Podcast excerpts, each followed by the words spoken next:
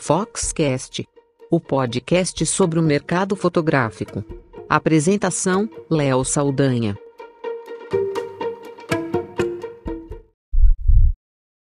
Dia 19 de agosto é sempre celebrado o Dia Mundial da Fotografia, ou Dia Internacional da Fotografia. Mas por que a gente celebra né, nessa data esse Dia Internacional da Fotografia, o Dia Mundial da Fotografia?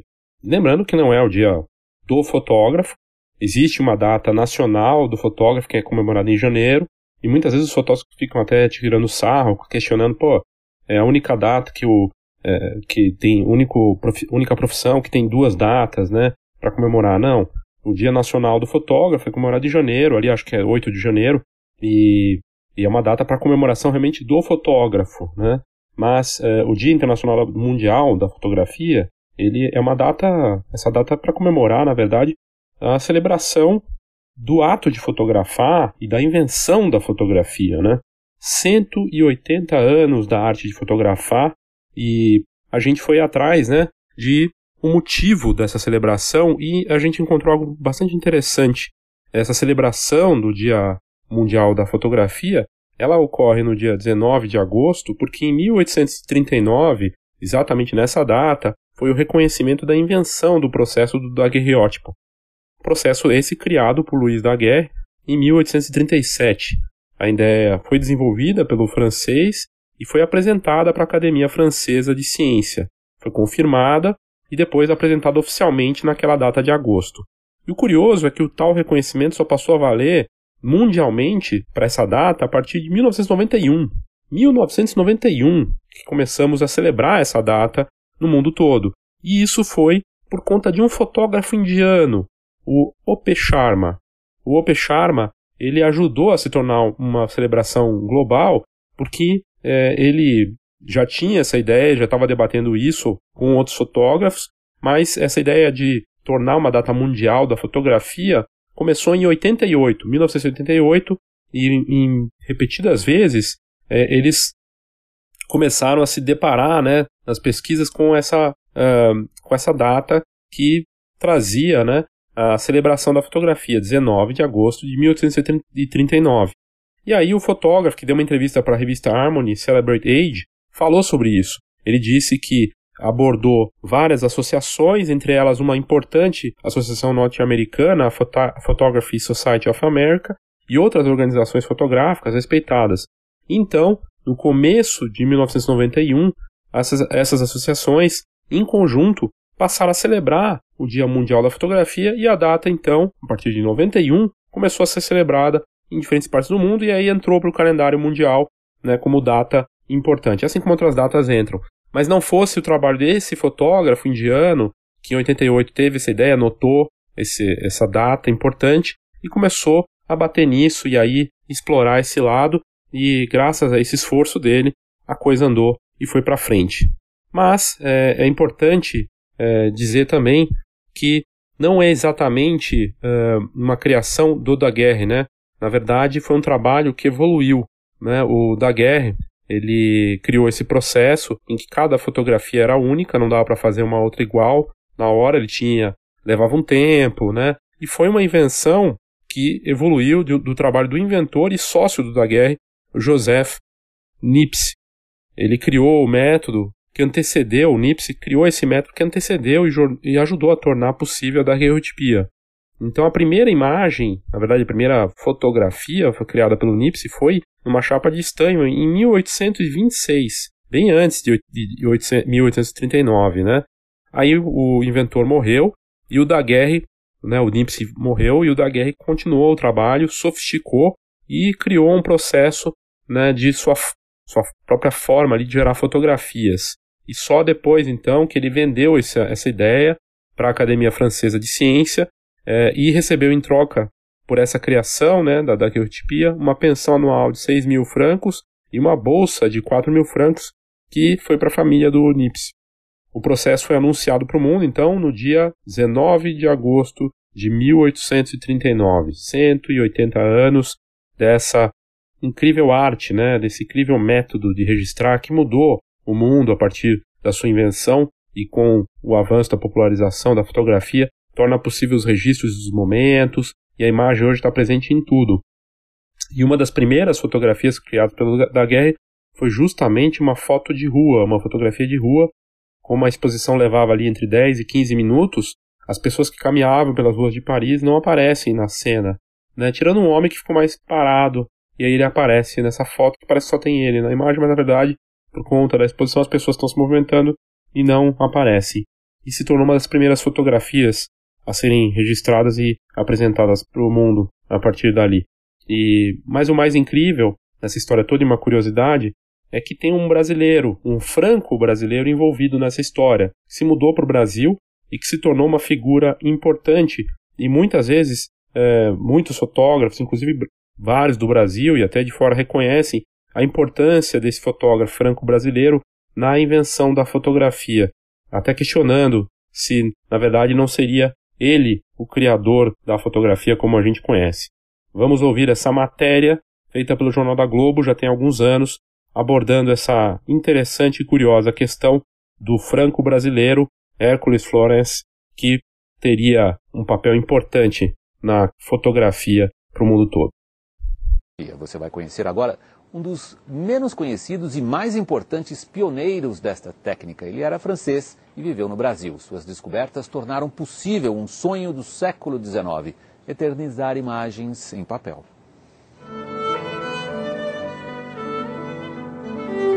Para entender essa história, é preciso fazer uma viagem no tempo.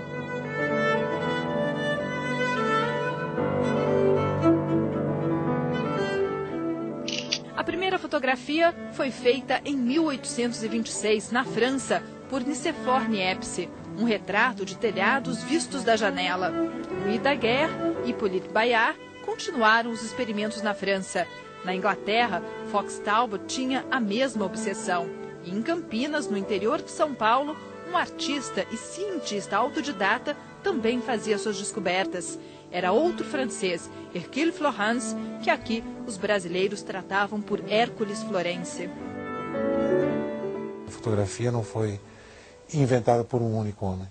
Ela foi inventada pelo Niepce, ela foi reinventada pelo Daguerre, foi inventada na Inglaterra pelo Talbot e nas Américas pelo Hércules Florence. Florence nasceu em Nice, na França, e chegou ao Brasil em 1824, aos 20 anos. Aventureiro, queria dar a volta ao mundo, mas ficou por aqui. Cedeu aos encantos do Brasil, que desenhou durante a expedição Langsdorff, um botânico alemão que comandou um grupo do rio Tietê ao Amazonas. Ele teria começado a pensar que deveria haver uma máquina que registrasse todas as, as figuras rapidamente. Né? Ali, então, eu acho que começou alguma coisa na mente dele. No início do século XIX, em diferentes partes do mundo, vários pesquisadores tentavam eternizar a imagem. Parte do processo já era conhecida. Faltava aperfeiçoar a técnica e descobrir como fixar a imagem. Em seus manuscritos, Hércules Florence conta que utilizou amoníaco. E foi ele que usou pela primeira vez na história a palavra fotografia. Do grego, foto quer dizer luz, grafia, impressão. Isso foi em 1834. É bem provável que se possam fotografar desenhos de uma maneira pela qual apresentem prateados em campos coloridos. Só cinco anos mais tarde, a palavra seria empregada na Europa. Em 1839, Daguerre descreveu minuciosamente seu processo de registro da imagem. Distante do centro do mundo, Florence pagou o preço do isolamento quando soube pelos jornais da descoberta do conterrâneo. Ele descreve uh, nos manuscritos que ele sentiu um tremor, ele sentiu uma tontura e ele quase veio a desmaiar, porque ele esperava ainda poder ter um reconhecimento, ter um privilégio da invenção. Então aquilo foi realmente aquilo foi muito forte. Hoje Florença é citado na bibliografia internacional entre os pais da fotografia, mas isso levou quase um século e meio para acontecer.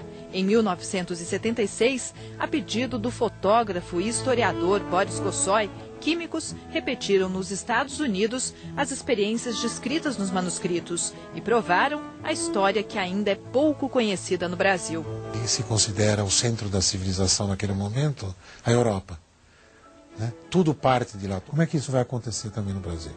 Então, tem gente que não consegue engolir essa história. Mas ela está documentada, ela está cada vez mais divulgada.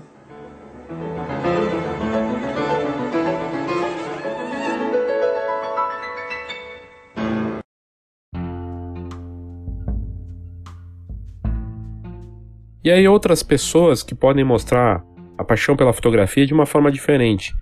Uma matéria do JC Online, que é do Nordeste, lá do Pernambuco, trouxe a coleção do Cícero Batista, um sargento da Polícia Militar do Pernambuco, que ele apresentou para essa matéria do JC Online o acervo de fotografias de câmeras e negativos em vidro do fim do século XIX até os dias atuais, coisas muito bacanas.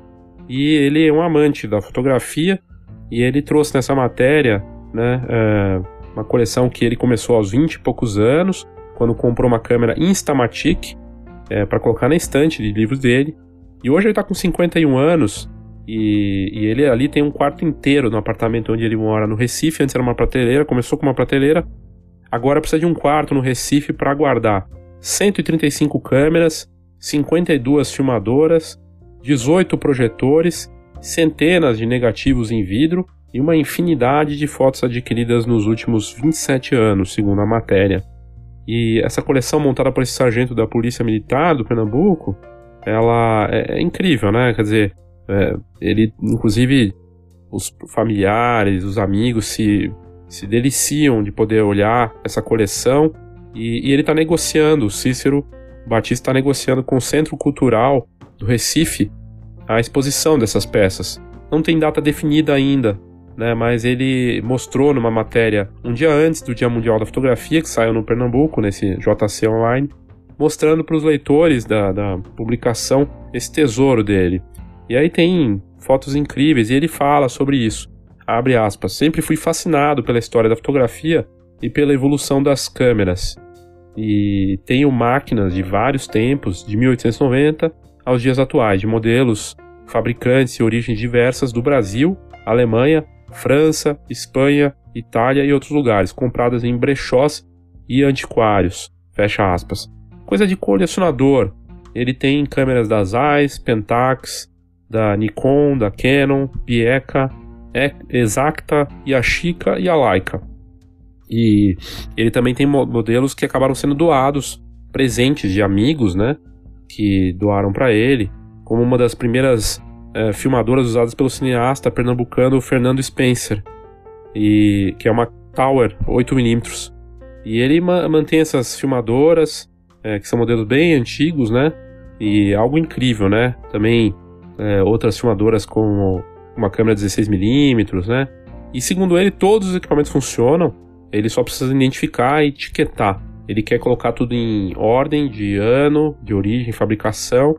E também tem um modelo, o primeiro modelo de uma câmera Kodak que foi inventada em 1902. É, ele tem uma câmera espiã, também bem pequena, que foi usando, usada durante a Guerra Fria, né? E, e também tem projetores de 8mm, 35mm.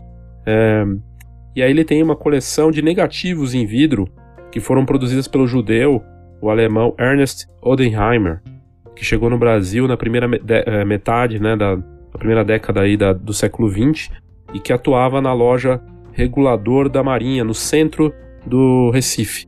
E, e segundo o Cícero, ele fotografava praticamente todos os engenhos e usinas de cana-de-açúcar do, do Pernambuco, né? prédios públicos, modas, costumes da sociedade recifense. E a filha desse, desse homem vendeu os negativos para ele.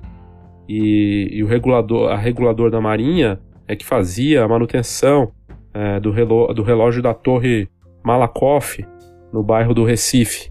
E foi um dos primeiros estabelecimentos a comercializar as lentes de fabricação alemã Zeiss no Brasil. Além de vender material fotográfico, também tinha uma ótica e relojoaria.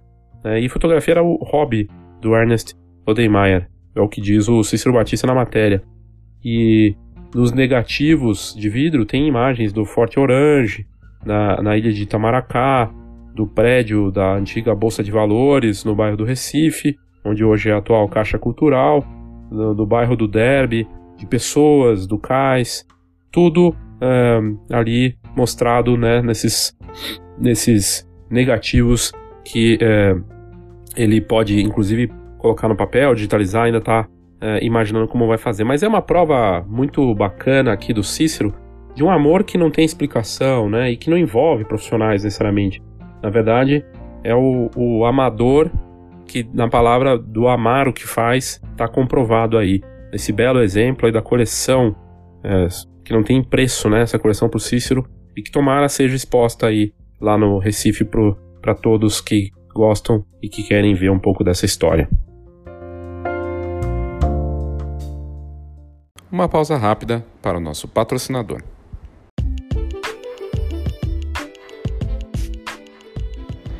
Olá pessoal, eu sou o Christian da Go Image e mais uma vez é um prazer estar falando aqui no Foxcast. E hoje o meu recado vai especialmente para os queridos ouvintes de Minas Gerais. Nós estamos crescendo com a nossa marca e o resultado disso é estarmos presentes nas principais cidades do país. Então, inauguramos no dia 1 de agosto um novo centro de distribuição, agora em Belo Horizonte. É uma extensão da Go Image e os nossos clientes podem retirar os seus pedidos no local sem nenhum custo. A gente está muito feliz com essa nova fase e quem for da região ou estiver passando por Belo Horizonte pode fazer uma parada por lá e conhecer os nossos produtos e todas as possibilidades. Para saber mais informações, como local, horário de atendimento, é só entrar no nosso site goimage.com.br. Um grande abraço!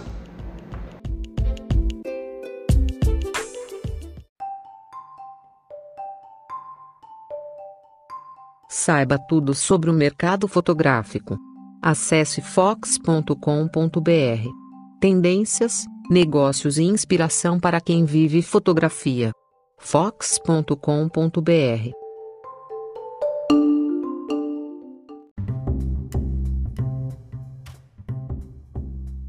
Duas informações em relação à Escola de Negócios Fox que pode te interessar. Primeiro que a gente vai ter uma nova turma presencial no próximo dia 27 de agosto, aqui em São Paulo. Já temos inscritos.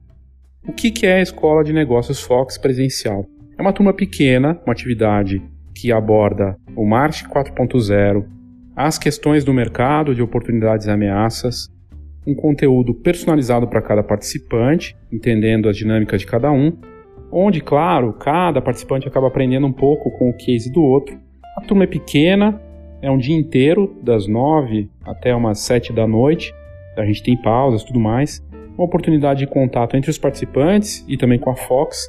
E a gente tem os nove P's do marketing na fotografia, temos a estratégia do menor mercado viável, o STP, segmentação, target e posicionamento, exercícios, muita coisa prática e uma oportunidade de imersão para você. Então, se você está precisando reposicionar ou posicionar seu negócio de fotografia, sobretudo nas questões de marketing, vale a pena participar da Escola de Negócios Fox presencial, dia 27 de agosto, aqui em São Paulo.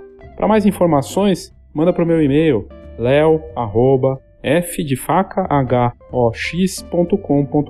leo@fox tem um h no meio .com.br.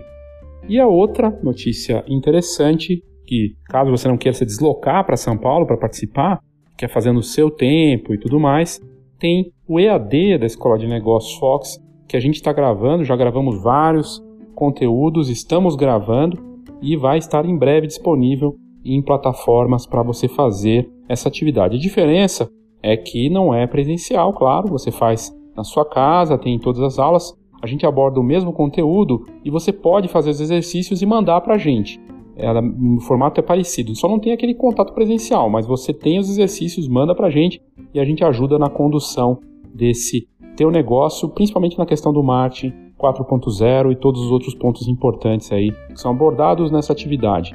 Então, em breve, teremos mais informações aí do EAD da Escola de Negócios Fox.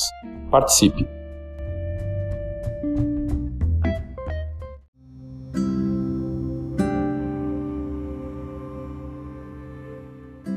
A gente postou no Dia Mundial da Fotografia sobre os fotógrafos, né? Colocamos a história, a gente trouxe também dessa explicação sobre o porquê do Dia Mundial da Fotografia e nas postagens nas redes sociais, uma fotógrafa colocou que a gente não estava dando espaço para as mulheres, né? Naquele um post que a gente fez, porque tinha ali mais homens na imagem, tinha uma mulher e mais homens, né? E, e isso é porque nessa história, na, na representatividade das mulheres, na, naquele início da fotografia eram mais homens mesmo fazendo, mas não, não tem uma justificativa aqui, uma desculpa, na verdade, a gente quer sempre mostrar de forma equilibrada e representatividade dos dois lados, de homens e mulheres, né? E aí eu achei interessante porque teve muita coisa que saiu na mídia ontem e anteontem, nos últimos dias, sobre a fotografia por conta do Dia Mundial da Fotografia. Uma matéria do Globo traz é, o Dia da Mundial da Fotografia sobre a ótica das mulheres e com seis mulheres que são nomes fundamentais da arte de fotografar. E, e é interessante ver que uma delas está ligada diretamente é, ao, ao, à criação né, da fotografia do daguerreótipo. Na matéria, eles trazem que, que a primeira fotografia de paisagem feita com daguerreótipo foi feita por uma mulher, a Anne Cook, e ela fez essa imagem em 1839 um pouco depois da criação, né, da, da, do avanço ali da, do anúncio, né, pela Academia Francesa. Então, as mulheres estavam ligadas diretamente lá, logo já no início da arte de fotografar e, e é, o daguiótipo foi usado com muita força logo já no seu início, né? É, para você ter uma ideia, nessa mesma matéria do, do Globo, traz que no auge do uso da tecnologia do daguerreótipo, é, de 1841 a 1855, existiam 1750 estúdios de daguerreótipos em Londres, e 22 deles eram operados por mulheres. Pouco, né? Se você pensar, mas no momento em que a mulher é, ainda era colocada, né? Se for pensar, ainda hoje existe muita diferença entre homens e mulheres, e não está igualitário como deveria ser. Ainda naquele tempo, então, nem se fala, né? E aí a prova disso, né? De, mil, é, de é, 1750 estúdios, só 22 é, eram operados por mulheres. Mas é, pensar que, como a própria matéria diz, imaginar mulheres trabalhando sozinhas em estúdios na, na, ali em meados do século XIX é algo fantástico. E outra mulher da matéria que é destacada é a inglesa Constance Talbot, e ela desenvolveu ao lado do marido, William Henry Fox, os papéis fotossensíveis. Ela também é considerada, segundo a matéria, a primeira mulher a usar uma máquina fotográfica.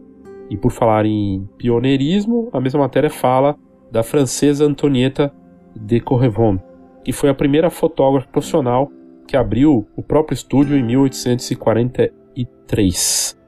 E uh, no Brasil, uh, é interessante o dado da matéria, a paulistana Gioconda Riso é considerada a primeira brasileira a ser reconhecida como fotógrafa. Filha do fotógrafo Michele Riso, ela trabalhou no estúdio da família, o Ateliê Riso, desde os 14 anos de idade. E em 1914, ela inaugurou o próprio estúdio, o Foto Femina, foto com PH, Foto Femina.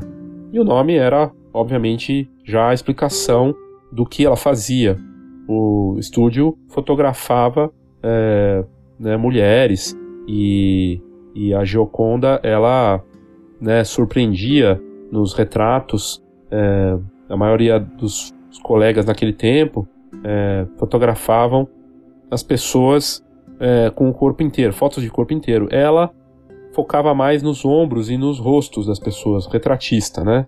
E ela foi pioneira mas segundo a matéria não escapou do machismo. É, no estúdio, ela retratava mulheres e crianças porque o pai a proibia de fotografar homens. Né? Você veja que tinha ali uma proibição da própria família dela para fotografar homens. E quando o irmão descobriu que entre as mulheres clicadas por Gioconda estavam cortesãs, ela foi obrigada a fechar o estúdio e voltar ao ateliê do pai. E muito bacana, né? É, você vê esses exemplos é, relacionados à história da fotografia, trazendo brasileiras, e é matéria bem bacana aí da, do canal Celina, né, do Globo. E entre as fotógrafas famosas que é, a matéria destaca, né, daquelas que são referência, a Anne Leibovitz está entre as principais, né? A matéria traz o destaque para ela, ela que fotografou John Lennon com a Yoko Ono, né? Aquela famosa foto dos dois né, nus na cama. É, ela fez a imagem que se tornou icônica, né? E fotografou para a revista Vanity Fair, Vogue, se tornou uma das maiores fotógrafas de todos os tempos, é, tanto celebridades como grandes é, atrizes, atores, é, fotografou a Pat, Pat Smith, Lady Gaga, é, fotografou a família Obama, é, para a revista Rolling Stone. Tem um trabalho que é dos mais reconhecidos e está no destaque dessa matéria do Globo.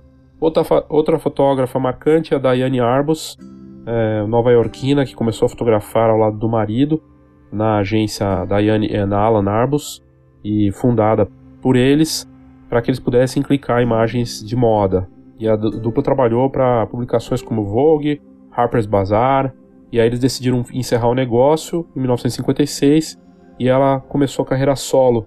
E foi nessa carreira solo que ela se tornou conhecida por fotografar pessoas comuns e da população marginalizada de Nova York, e foi a primeira americana a expor na Bienal de Veneza. Fotografou travestis, bailes drag, famílias e nus para publicações como New York Times, e em 68 fotografou uma série de nus para New York Magazine, que deixaram público e anunciantes chocados. A revista perdeu um milhão de em verba, mas as fotos entraram para a história como pioneiras na quebra de barreiras entre privado e público. A Vivian Maier, que aliás tem, se não me engano, no Netflix tem um documentário sobre ela, tem outros, outras, tem muito conteúdo bacana sobre a Vivian Maier, né? É uma nova-iorquina que se tornou especialista em fotografia de rua, mas fotografava para ela mesma, guardava tudo. E durante 40, 40 anos ela trabalhou como babá e nesse período ela aproveitava os dias de folga para clicar as pessoas nas ruas com uma Rolleiflex. Ela fotografou prédios, pessoas, ruas e tem mais de 150 mil imagens que ela clicou e nunca mostrou a ninguém. E aí, num documentário do John Maloff, em 2007, ele descobriu o acervo e resolveu mostrar isso. Né? Ele, ele, o John Maloff encontrou, transformou isso num, num acervo que está sendo mostrado em livros, exposições e também um documentário muito bacana de brasileiras assim que atuam no Brasil, na verdade, é naturalizada brasileira, a Cláudia Andujar, que é nascida na Suíça, mas se naturalizou brasileira. Ela se dedica desde os anos 70, 1970, à defesa dos índios Yanomami. Está no destaque da matéria. Ela chegou no Brasil em 55 e viajou o país e a América Latina com uma câmera Rolleiflex, clicando para ela. Depois, duas imagens foram publicadas por revistas brasileiras, como a Quatro Rodas e a Cláudia. E também a, America, a revista americana a famosa Life. E aí, por sugestão de Darcy Ribeiro, a Cláudia partiu para a Ilha do Bananal em 58, onde conheceu o território Carajá, uma revista de encomenda, né, uma matéria de encomenda para a revista Realidade. Ela partiu para o território Yanomami em 71. Depois deixou São Paulo para viver entre o Amazonas e Roraima e se dedicar à fotografia dos indígenas. Um, um processo aí que é, acabou gerando, é, que foi possível graças a, a bolsas de pesquisa né, da FAPESP, da Fundação Guggenheim, e que foi interrompido pela ditadura militar, que expulsou a Cláudia do território Yanomami em 78. Ela voltou para São Paulo e criou um grupo em defesa da criação de uma área para indígenas, e a demarcação aconteceu em 1992. E é uma obra totalmente dedicada aos Yanomami, e que está, uh, é, inclusive, em uma retrospectiva no Instituto Moreira Salles, no Rio de Janeiro, até 10 de novembro. A matéria traz também a Nanda Moraes, filha do José Antônio do José Antônio e ela do fotógrafo, né, José Antônio, que é reconhecido, e ela já clicou grandes nomes aí, é, nomes importantes em 30 anos de carreira, um trabalho fantástico na parte editorial, publicitária, é, entre as pessoas retratadas por ela, Oscar Niemeyer, Adélia Prado, Caetano Veloso, Ferreira Goulart, e participou de muitas publicações femininas, capas da revista Nova, e enfim, foi destacada aí, inclusive com trabalhos colaborar, colaborações frequentes para o próprio o Globo, né? E uma retratista de mão cheia.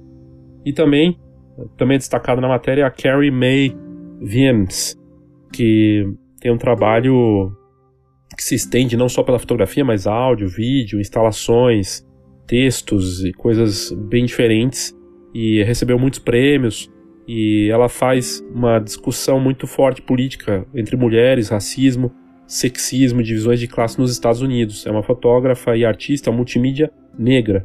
E a Carrie é, traz nas suas séries fotográficas as questões da vida, da vida, do cotidiano, mas sempre do impacto da população afro-americana na família, do, do racismo estrutural daquele país e o sexismo também. E ela foi, em 2014, a primeira mulher negra a ser tema de exposição solo no Museu Guggenheim, em Nova York. Muito bacana essa matéria do Globo, trazendo a importância e a força da mulher para a fotografia mundial, desde os primórdios da história da fotografia até os dias de hoje.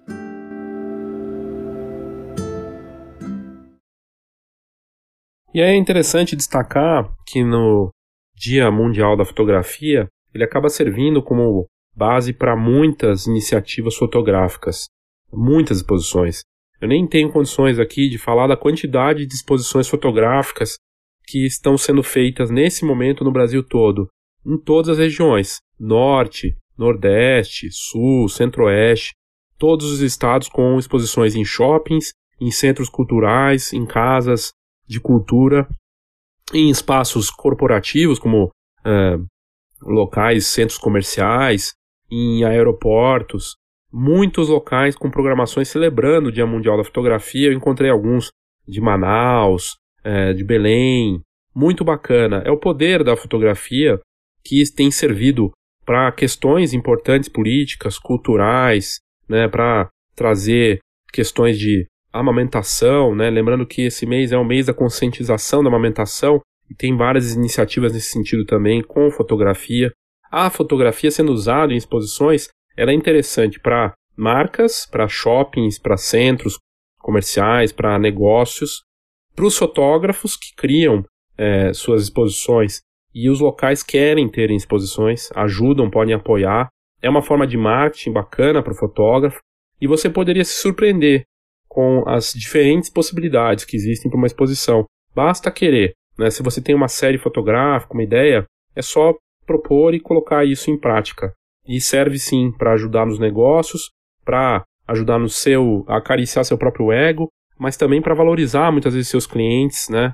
Ou uma iniciativa que tem um cunho social. É muito bacana. E, e no Dia Mundial da Fotografia, essa semana acabou sendo puxada aí por uma série de iniciativas mesmo acontecendo. Só para dar um exemplo aqui, né, no, em Manaus, é, eles estão celebrando é, o Dia Mundial da Fotografia com um evento, é, Clique Dia Mundial da Fotografia, com uma extensa programação no Museu da Imagem do Som do Amazonas. E, e, lá, no primeiro dia do evento, né, que aconteceu no dia 18, eles tinham uma exposição fotográfica, closes da natureza amazônica, depois uma feirinha audiovisual com troca de, de, com serviço de trocas e suporte, equipamentos fotográficos, e depois também ia ter ainda uma mostra com trabalhos de 27 profissionais locais, né? E palestras também que começam é, hoje, começaram hoje às 14 horas. É, Calisto Mac Morn falando sobre a cinematografia de produções estrangeiras feitas no Amazonas. Na quarta-feira, dia 21, é, Julian Ald Santa Cruz abordando o tema negócios e equipamentos. Na quinta-feira, Selma Maia falando sobre fotógrafos que fizeram história no mundo. Muito bacana, né? Uma atividade que envolve palestras, mostras, exposições, a fotografia vivendo seu melhor momento em todas as partes do Brasil, inclusive lá em Manaus. Muito, muito bacana mesmo. E outra curiosidade é que no dia 19 de agosto também é comemorado o Dia Nacional do Historiador, Embora seja coincidência, não me parece mero acaso, né? Porque não fosse uh, a fotografia, muito da história também não seria registrado, e é super importante. E o Dia Nacional do Historiador ocorre porque uh, é uma data para celebrar o Joaquim Nabuco, um político, diplomata, historiador, jurista, orador, jornalista e um dos fundadores da Academia Brasileira de Letras.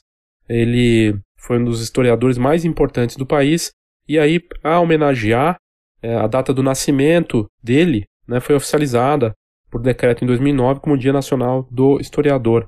E tem tudo a ver com fotografia, né? Então, bacana de ver, porque a história e o fotojornalismo, sobretudo, não teria. Uh, tem, tem impacto total e a história não teria como averiguar ou como registrar muito sem essas fotografias que acabam fazendo parte também.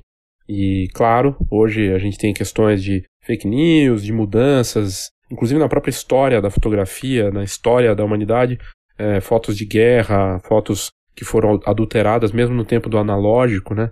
Mas a fotografia tem um papel muito importante em, em contar a história e tem tudo a ver e acabou caindo junto no mesmo dia. O Dia Mundial da Fotografia está juntinho ali do Dia Nacional do Historiador. Os dois estão andando lado a lado porque tem tudo a ver. E isso é muito curioso, mas ao mesmo tempo muito bacana também.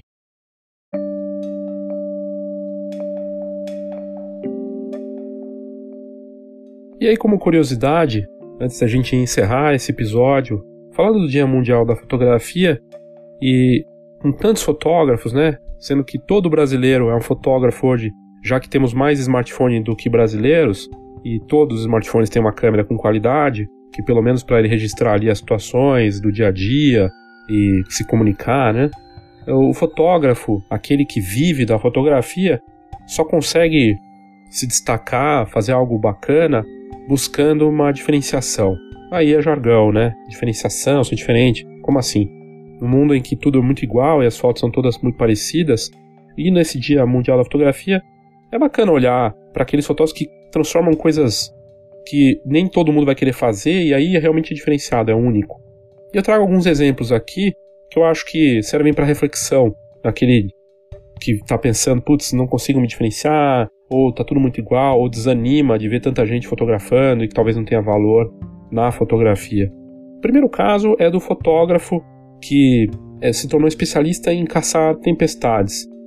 Olha que nível que chegou, né? Em que um profissional encontra um caminho que nem todo mundo vai querer fazer, correr atrás de, de tempestades. Ele é apaixonado por isso. E é um profissional inglês, a gente deu a notícia recentemente. E ele clica natureza também, não clica só tempestades mas ele criou uma agência que vende pacotes para acompanhar essas aventuras dele. E esse fotógrafo é o John Finney. Né? Ele atua no interior da Inglaterra e ele começou a fotografar com filme quando era criança e se aventurar com trilhas, né, com bicicleta. E o que era só um hobby se tornou um negócio. A empresa é a weatherholidays.com e ele vende pacotes de tours fotográficos para caçar fotos de tormenta mesmo, de tempestade. E ele começa, ele também vende workshops, né, VIPs, para quem quer aprender sobre o assunto na prática. E eu acho muito bacana isso, né? Ele, quer dizer, ele criou um conceito interessante que envolve duas coisas que não é fácil de replicar na concorrência e que torna único. Primeiro, quem que vai querer correr atrás de tempestade? Ele vai encontrar um grupo muito específico de pessoas, mas tem uma aventura aí. Segundo, porque ele juntou ah, aquilo que ele gosta de fazer com o registro daquilo, né? e ele atua com grupos que caçam essas tempestades para fazer pesquisa. O resultado das imagens é fantástico, né? São imagens incríveis e, e ele se tornou especialista nisso. É só um exemplo aí de diferenciação, de buscar algo bacana e de ter uma aventura e vender um produto também com essa mesma ideia, né? E é um belo exemplo. Outro exemplo bacana, e a gente deu e tem a ver com paixão pela fotografia, mas paixão por um assunto também, e no caso tem a relação que tem direta com o John Finney que caça tempestades. O John Finney é apaixonado pela força da natureza e por mostrar isso. Já o Walter Chandorra tem uma vida dedicada ao clique de gatos, um norte-americano que morreu no começo desse ano e deixou um legado com mais de 90 mil retratos de gatos. Um trabalho que, foi, que acaba de ser lançado em livro pela editora Taschen. E o Walter Chandorra, ele fotografou por 75 anos felinos e outros assuntos, de um, um, um acervo de mais de 250 mil imagens, 90 mil são de gatos. E aí o livro, lançado pela Taschen, é, Cats, traz esse apanhado de 42, 1952 até 2018, com alguns dos cliques mais marcantes dessa paixão desse fotógrafo. E o nova-iorquino adotou um gato estava na porta da casa dele, o que ele batizou de louco, e também está no livro, que foi um dos gatos que mais marcou aí a vida dele. E a publicação foi lançada no último dia 12 de agosto, e, e é muito bacana né, um livro feito para isso, de uma vida inteira dedicada a gatos. Mas aí ele, ah, não, mas como é que ele ganhava dinheiro com isso? Ele fotografava outras coisas, inclusive fotografava outros pets, mas ele fotografava mais gatos. E ele fazia, obviamente, campanhas publicitárias para marcas de ração, para campanhas publicitárias que usassem gatos, e acabou virando uma referência e reconhecido por isso. Encontrou um nicho e se tornou a grande referência, agora com um livro lançado sobre o assunto. É mais um exemplo de paixão aí pela fotografia, mas de extrema personalização e diferenciação com o negócio.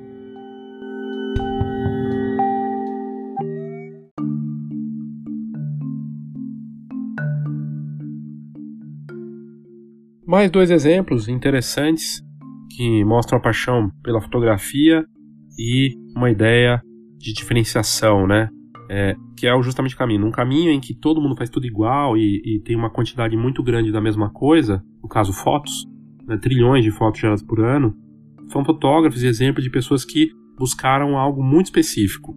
E aí, no caso, o fotógrafo norte-americano, o Dan Marker Moore, ele fotografou um eclipse solar recentemente, quando teve em julho passado no Chile, e ele fez as fotos do eclipse de uma forma diferente. O Dan Marker ele atua em Los Angeles, foi para o Chile no começo de julho para fotografar aquele eclipse solar aí que fez sucesso. E com as fotos capturadas ele fez algo diferente. Ele criou uma sequência de fotos que junta todas as fases ali do eclipse e aí mostra tudo isso junto numa mesma imagem. E ele conseguiu chegar em cinco montagens finais que juntas, né, são as são 400 fotos do Sol e a série virou print que ele vende no site. Né? É algo único, porque foto de eclipse vai ter um monte, mas desse jeito que ele fez eu não vi nada igual e aí ele conseguiu vender no site. Lembrando que todas essas matérias, para você ver o resultado dessas fotos, tudo no site da Fox, é só entrar lá e procurar que vai estar tá visível para você. E nesse caso aqui as fotos realmente ficaram incríveis, as sequências que ele fez até o completar o, eclipse é realmente fascinante. E o último exemplo que eu trago aqui para a gente encerrar falando sobre a celebração da fotografia, né? E nessa semana que a data é comemorada, é uma mistura de arte e fotografia. A fotografia é uma evolução da arte, né? A fotografia do processo artístico, eu digo, de pintura, né? Antes os, os pintores eles tinham lá que parar, fazer o retrato com a mão, né? E a fotografia tornou possível rep representar aquele momento de forma real. Mas é, existem fotógrafos que conseguem combinar as duas coisas. E um trabalho muito bacana que a gente mostrou recentemente, a Shira Barzilai, né, o, esse artista israelense, ele combina de forma inusitada retratos de moda e ilustrações digitais. E ele está em Tel Aviv e ele cria desenhos que depois ele compõe com os retratos de moda. É uma série diferente que gera uma obra final completamente distinta. E é tudo feito direto no iPad Pro dele, artista, ele vai lá e faz a, a, a interferência nas imagens e interferências coloridas, e tudo é claramente inspirado no cubismo, né, no, no Picasso, e, e, o resultado é realmente inspirador. E ele também vende prints dessas obras no site dele, né? Muito bacana, porque ele está tornando aquilo único. É uma foto que qualquer um poderia fazer, mas como tem a interferência dele, ela se torna única porque tem uma ilustração junto, tem uma pintura, e ele torna aquela peça valiosa porque ela é realmente diferenciada. Aqui fica é, a minha reflexão para você que atua na fotografia, seja por prazer, às vezes está ouvindo o Foxcast nem vive da fotografia, ou pensa em, viver, ou você já vive da fotografia, mas está meio cansado, talvez meio esgotado de concorrência, ou talvez buscando algo novo, né? Dá para se criar assim coisas novas com aquilo que você gosta, né? O Shiraz aí, ou o Dan Marker, eles gostam de coisas, né, de, de daqueles assuntos que eles levam para os trabalhos deles. Né? Então, o segredo é juntar aquilo que você gosta com o que você faz, também entendendo que você vai ter que fazer aquilo que você não gosta, né? Mas talvez o caminho para hoje conseguir se destacar, inclusive de ter valor, não é só de aparecer, né? Mas de ter valor para poder cobrar, é fazer algo realmente distinto, algo que possa realmente se destacar, mas porque você gosta, acredita naquilo e que vai ser diferente do que é feito na média. E, e no fim, uma fotografia que a gente adora falar, né? Cada fotografia é única e é um clichê, mas se você conseguir trabalhar direitinho, isso pode se tornar de clichê a uma realidade com força. Obrigado pela sua audiência. Parabéns aí para todos nós nessa semana do Dia Internacional da Fotografia, né? Semana que celebra essa data. e pense aí como você pode fazer algo diferente para obter valor naquilo que você faz. Uma pausa rápida para o nosso patrocinador.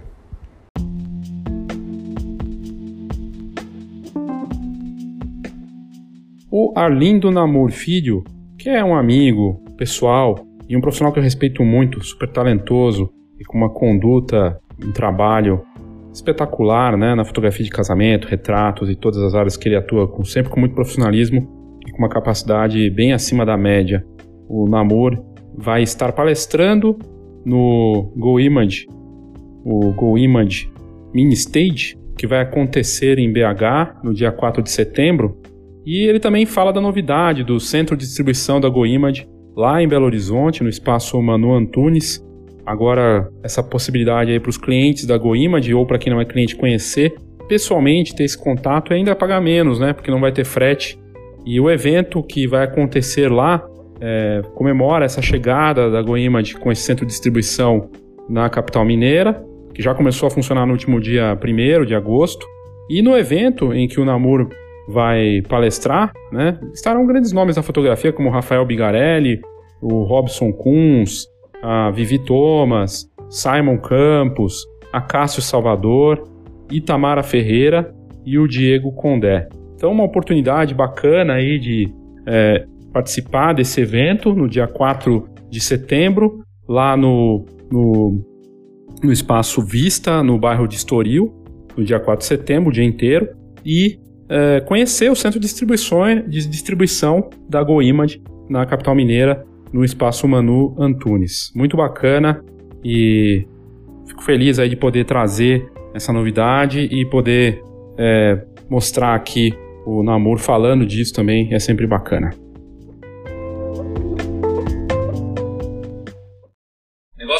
Go Image, que é a empresa onde eu faço os meus álbuns, está abrindo o seu centro de distribuição em Minas Gerais, da cidade de Belo Horizonte, capital, capital mineira. Eu acho que vai ser um grande salto para a empresa, poder atender os mineiros, vocês vão poder pedir os seus álbuns sem frete e estar tá em contato direto com essa empresa que para mim é a melhor encadernadora do Brasil. Faço 100% dos meus produtos com a Go Image e 100% de satisfação.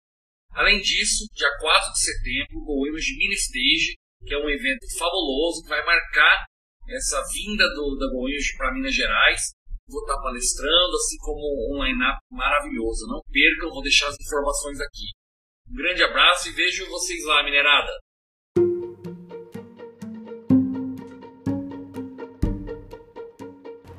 Obrigado pela sua audiência, obrigado por ter escutado esse episódio do Foxcast. Caso você queira participar, mandar sua opinião, sugestão, crítica, você pode fazer clicando no próprio descritivo desse episódio. Tem lá um link bem perto do Voice Message. Onde tiver escrito Voice Message, tem um link, você só clica, faz o cadastro rápido e pode mandar um áudio de até um minuto. Você pode inclusive entrar em alguns dos episódios futuros aí do Foxcast com sua participação. Basta enviar. E sempre lembrando para assinar a revista Fox, agora em nova fase, junto com o Camera Club. Assinando a Fox, você já automaticamente ganha adesão ao Camera Club e vice-versa. Tem a opção de assinatura digital, assinatura digital e impressa e uma série de descontos, oportunidades, serviços que o Camera Club, com toda a informação e conteúdo de alto nível da Fox, tanto no impresso quanto no digital. A gente agora tem o paywall, ou seja, o assinante digital tem acesso a todos os conteúdos do site que a gente prepara com muito carinho e esforço para levar a melhor informação para você. E fica então essa dica aí para você entrar no site www.fhox.com.br, é Fox com H, né? .com.br e você vai ter lá a forma de fazer assinatura muito simples, fácil e ter acesso a todo esse conteúdo de alto nível. Então é isso, obrigado mais uma vez pela sua audiência. Mande aí sua sugestão, sua crítica aqui para o meu e-mail leo@fox.com.br ou pelo WhatsApp 11 99 123 4351. Obrigado e até a próxima.